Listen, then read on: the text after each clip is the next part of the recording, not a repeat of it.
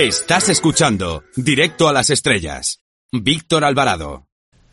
Los aficionados a la novela del oeste y sus adaptaciones cinematográficas estamos entusiasmados con la labor como editor de Alfredo Lara, al que consideramos amigo de las ondas y al que saludamos. Buenas tardes. Hola, buenas tardes. ¿Qué tal? En esta ocasión eh, te hemos invitado para que nos hables de la novela Viaje a Silo de Will Henry, editado por Valdemar Frontera. Y la primera pregunta que nos surge, pues esta historia está ambientada en la guerra civil de Estados Unidos, es por qué hay tanta tanta historia que funciona tan bien con personajes del bando confederado del general Lee si se supone que los buenos eran los yanquis o nordistas del general Grant. Ah, pues dos cosas se pueden decir sobre el tema. Primero que hay alguna enorme película que, a mí me gusta mucho, también con protagonistas del norte, como es ah, realmente Misión de Audaces, por ejemplo, que ahí los protagonistas son del norte, y me parece una película maravillosa, pero sí es cierto que también abundan las películas con protagonistas del sur y donde estos aparecen bien vistos, a pesar de ser los perdedores y de que ahora mismo empiecen incluso a tener algunos problemas a los que glorifican o los que tratan bien las cuestiones de la Confederación por parte de, de las personas de, de color en Estados Unidos. Esto puede ir por modas también y por épocas. El caso es que durante mucho tiempo las, las heridas de una guerra civil como la guerra de secesión quedaron muy bien cerradas y no hubo problemas en presentar como, eres, como héroes a, los, a los militares del bando perdedor. Y así hemos visto, por ejemplo, pues desde el maquinista de la General, que realmente es un confederado, hasta películas como esta, Journey to Silo, pero hay unas cuantas más, incluso cuando aparecen figuras positivas de uno y otro lado, como Mayor Dundee, eh, son tratados en el mismo nivel de honor. Y yo creo que en parte es por la simpatía que siempre se tiene por los perdedores. si los perdedores, además, en el caso de la guerra de secesión, jugaban con una desventaja real, eran menos población, eran menos ricos, menos industriales y consiguieron mantener el tipo durante un tiempo, pues digamos que la simpatía que se tiene por los perdedores eh, acompaña a, los personajes del ejército confederado y en cierto sentido también otras cuestiones como eh, lo que luego derivó para el género western de ahí, que fueron uh, pandas de forajidos como Jesse James y demás, también tenían una raíz a veces en, en los confederados que se negaron a admitir la derrota.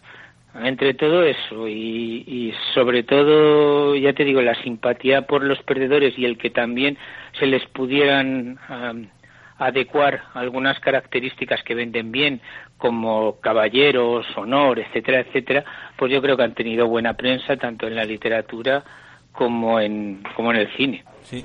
Por otra parte, en el libro cuenta que mm, la guerra fue bastante cruenta y que de alguna manera eh, es el inicio de lo que se empezó a, como entenderse como guerra moderna o estamos equivocados. No, no, equivocados para nada. Lo que pasa es que también, como comento un poco en la introducción, eh, lo que el viento se llevó ha hecho que la guerra de secesión eh, se convierta casi en un escenario, más que en un conflicto bélico real.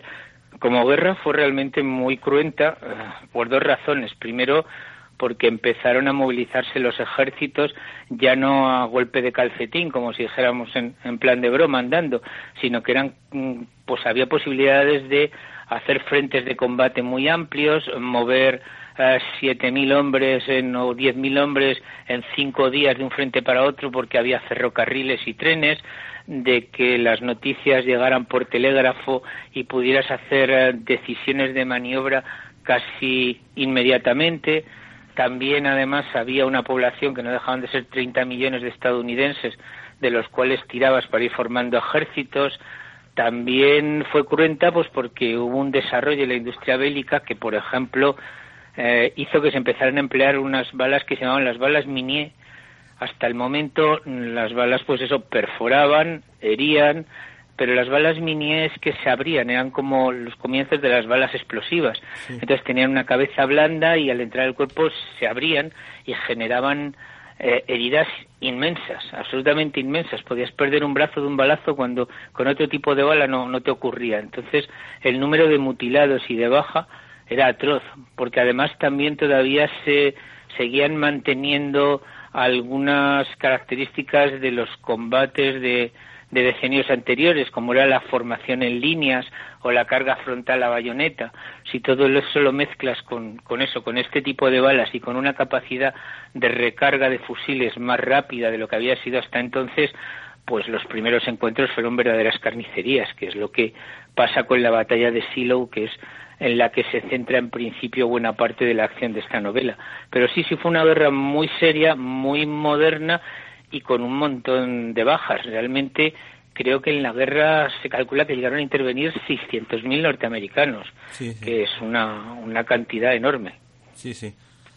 Eh, bueno, eh, por otra parte, mm, este autor está bastante relacionado con el mundo del cine. Todos recordamos, por ejemplo, la adaptación cinematográfica protagonizada por Gregory Peck, El oro de Maquena, y cómo el rayo de sol descubre eh, a través de un algo que no vamos a desvelar dónde se encuentra el tesoro escondido.